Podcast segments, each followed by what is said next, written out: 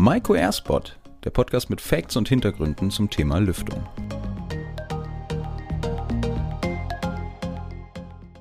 Ja, hallo, herzlich willkommen und schön, dass Sie wieder dabei sind zu einer neuen Folge von Maiko Airspot. Und heute geht's um ein bisschen ein ernsteres Thema. Eigentlich ist ja gerade Sommerzeit und wir sind alle gerne draußen am Grillen mit Lagerfeuer und äh, schönen langen Sommernächten. Da vergisst man aber ganz gerne, dass Feuer auch eine gewisse Gefahr birgt. Und es geht heute um das Thema Brandschutz bei uns. Und ja, schauen wir mal so kurz auf die Zahlen. Und in Deutschland gibt es circa 400 Brandtote jedes Jahr. Und ganz klar, davon ist natürlich jeder einer zu viel. Und wichtig dabei nochmal zu betrachten ist, dass 95 Prozent dieser Opfer fallen gar nicht den Flammen zum Opfer, sondern tatsächlich den Brandgasen. Und an der Stelle denke ich auch nochmal, ist ein Hinweis auf die Wichtigkeit und die Bedeutung von Rauchmeldern durchaus angebracht. Ja, rund 70 Prozent der Opfer werden zudem noch im Schlaf von einem Brand überrascht und ersticken dann im Schlaf an diesen Rauchgasen. Wir haben 6000 Brandverletzte mit Langzeitschäden pro Jahr und auch finanziell muss man sagen, ist es über eine Milliarde an Euro circa, was wir an Brandschäden zu verzeichnen haben und das nur im privaten Bereich. Also allein denke ich, diese Zahlen machen deutlich, dass es sehr wichtig ist, sich mit dem Thema Brandschutz auseinanderzusetzen. Brandmelder, Rauchmelder sollten auf jeden Fall Standard sein und selbstverständlich sein. Aber jetzt stellt sich natürlich die Frage, was das Ganze denn mit Lüftung zu tun hat. Und da bin ich froh, dass ich hier wieder mit meinem Kollegen Lothar bin, denn der kann uns da auf jeden Fall einiges dazu sagen. Lothar, erstmal schön, dass du wieder dabei bist. Und äh, was hat denn jetzt das Thema Lüftung mit Brandschutz zu tun oder andersrum?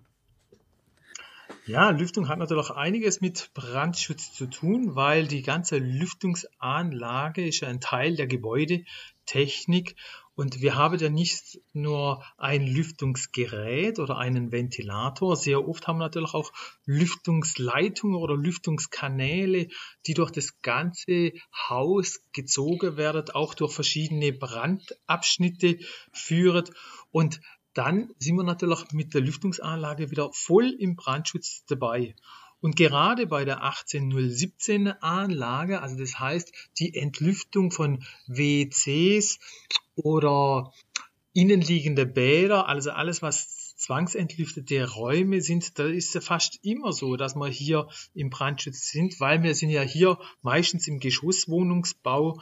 Und es sind zwar recht simple Anlagen, aber trotzdem müssen wir hier den Brandschutz natürlich im Auge behalten. Und wenn man dann wirklich so eine zentrale Lüftungsanlage noch hat mit Zu- und Abluft, dann wird es noch etwas komplexer, weil dann brauchen wir auch noch die Brandschutzklappe. Okay, also kann man sagen, dass Brandschutz gerade im Bereich von der Lüftung schon eine größere Herausforderung ist. Wir haben jetzt schon rausgehört, dass das hauptsächlich Gebäude betrifft mit mehreren Nutzungseinheiten oder mehreren Wohneinheiten. Im Einfamilienhaus ist das Ganze in der Regel einfacher, weil so ein Einfamilienhaus dann als ein Brandschutzabschnitt gilt komplett. Aber ähm, schauen wir uns das doch mal an. Ähm, welche Praxistipps haben wir denn für unsere Zuhörer am, am Start? Was können wir denen mitgeben? Was es generell beim Thema Brandschutz überhaupt zu beachten gibt? Vielleicht so, dass das Thema auch etwas greifbarer und verständlicher wird und jetzt nicht unbedingt ein abschreckt und sagt, nee, nee, Brandschutz, da möchte ich lieber gar nichts damit zu tun haben, sondern äh, dass man sich damit als Fachunternehmen, Fachplaner, was auch immer, auch wirklich damit befasst. Ja, Christoph, du hättest ja vorher schon angedeutet. Es gibt natürlich verschiedene Gebäudeklassen.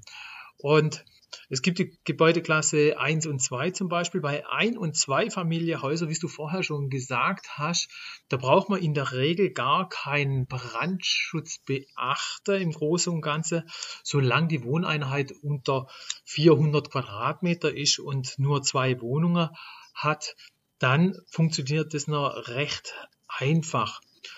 Meistens haben wir auch hier ein, nicht eine allzu hohe Gebäudehöhe. Mir sagt ja immer bei einer mittleren Gebäudehöhe von sieben Meter, da fängt ja dann nachher auch der Brandschutz an.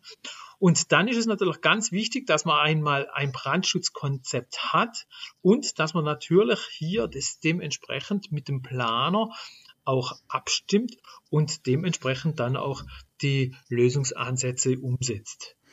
Ganz genau. Ja, ich denke, wichtig ist da auch nochmal zu sagen, so ein Brandschutzkonzept, das hat immer den, den Hintergrund oder den Gedanken, Leben zu retten. Also es geht da weniger um die Brandvermeidung tatsächlich, sondern wirklich um die Thematik der Brandausbreitung, allerdings auch die Weiterleitung von den Rauchgasen von der einen Nutzungseinheit in die anderen zum Beispiel, um da wirklich die Bewohner zu schützen und genügend Zeit zu bieten, um das Gebäude zu evakuieren und auch für die Rettungskräfte, also für die Feuerwehr dann, um ihren Löschangriff zu starten und entsprechend zu koordinieren. Aber jetzt nochmal so, so ein Schritt zurück, wenn wir sagen, okay, wir haben die verschiedenen Gebäudeklassen das Ganze und wir haben auch von diesen Brandschutzklappen gehört, dann kann man schon sagen, dass diese Brandschutzklappen wesentlicher Bestandteil gerade auch bei komplexen Lüftungsanlagen mit Zu- und Abluft sind. Wie, wie funktioniert denn so eine Klappe und was ist genau deren ihre Aufgabe? Ja, also diese Klappe sind auf jeden Fall ein wesentlicher Bestandteil.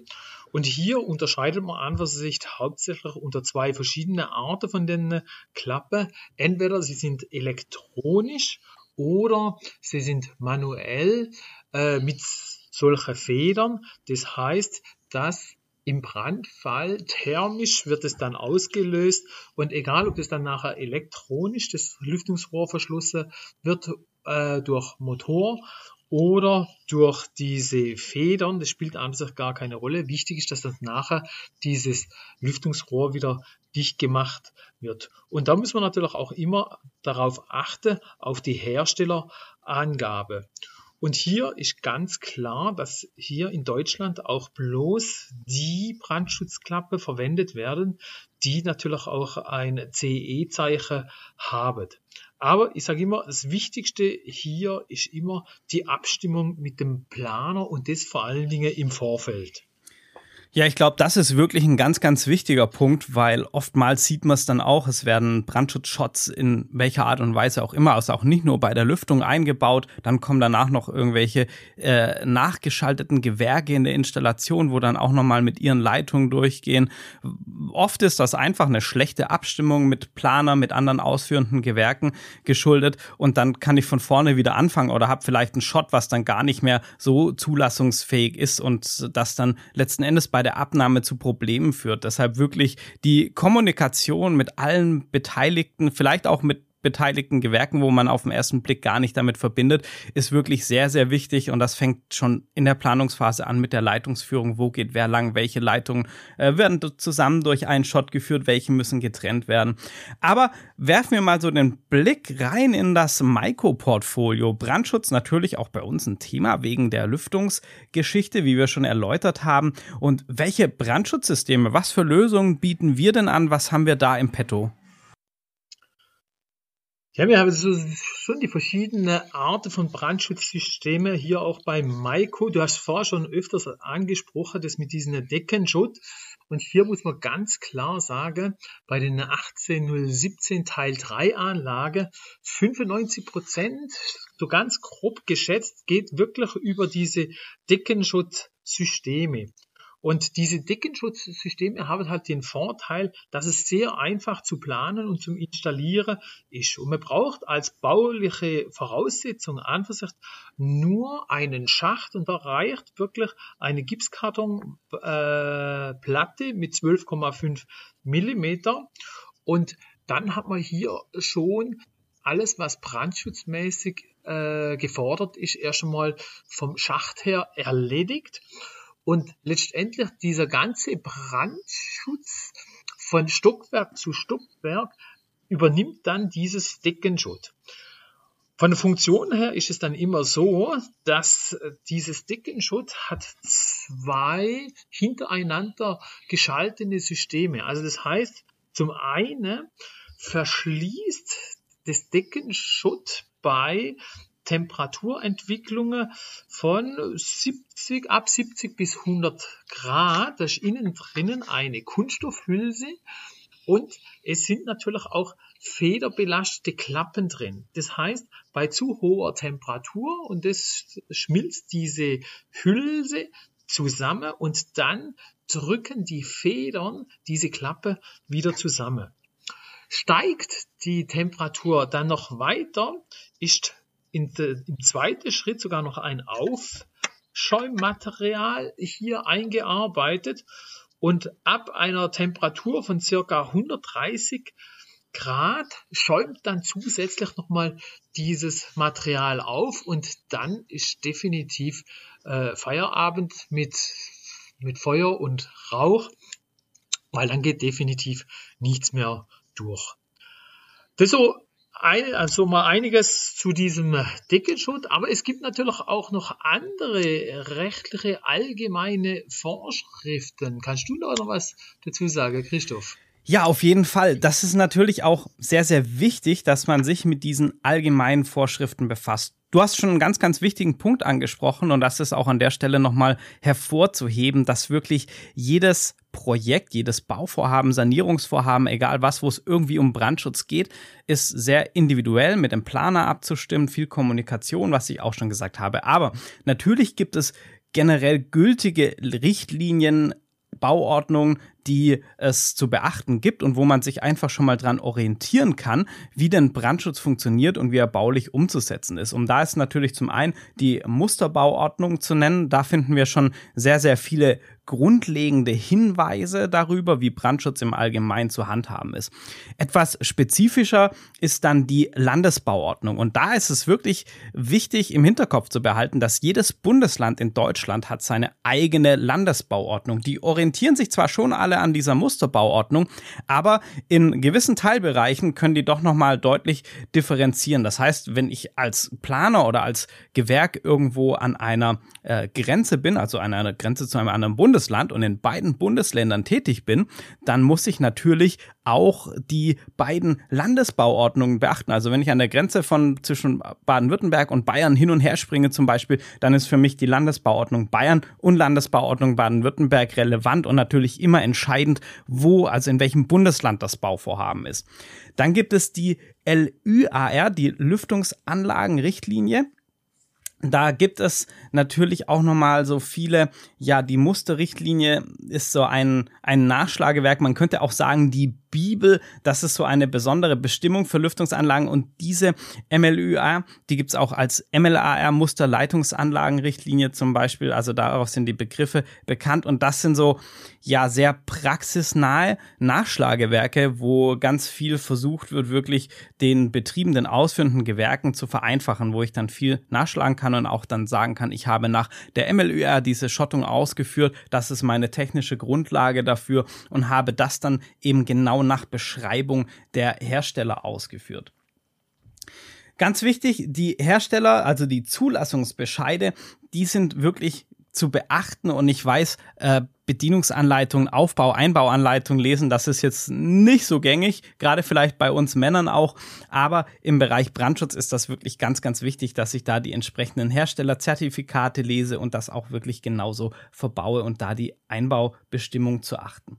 Ansonsten gibt's da noch die DIN 4102-4, die befasst sich mit diesen feuerfesten Installationsschächten. Auch das ist noch ein wichtiger Punkt, den es auf jeden Fall zu beachten gibt, denn natürlich, wir haben schon gehört, bei unserer ähm, Deckenshot ist das so ein bisschen einfacher, aber je nach Situation ist natürlich auch entsprechend der Installationsschacht dann auszuführen. Das ist jetzt mal so ein wirklich grober Überblick. Ich glaube, wenn wir jetzt hier ins Detail zu jedem von diesen einzelnen Punkten gehen würden, würden wir den Rahmen von diesem Podcast absolut sprengen. Aber Lothar, vielleicht kannst du noch mal eine Erklärung geben, jetzt wie diese 18017 in Verbindung mit diesem Deckenshot und den äh, Gebäudeklassen und der Richtlinien und Landesbauordnung und alles, was wir jetzt gehört haben, so zusammenhängen in einem kurzen Überblick.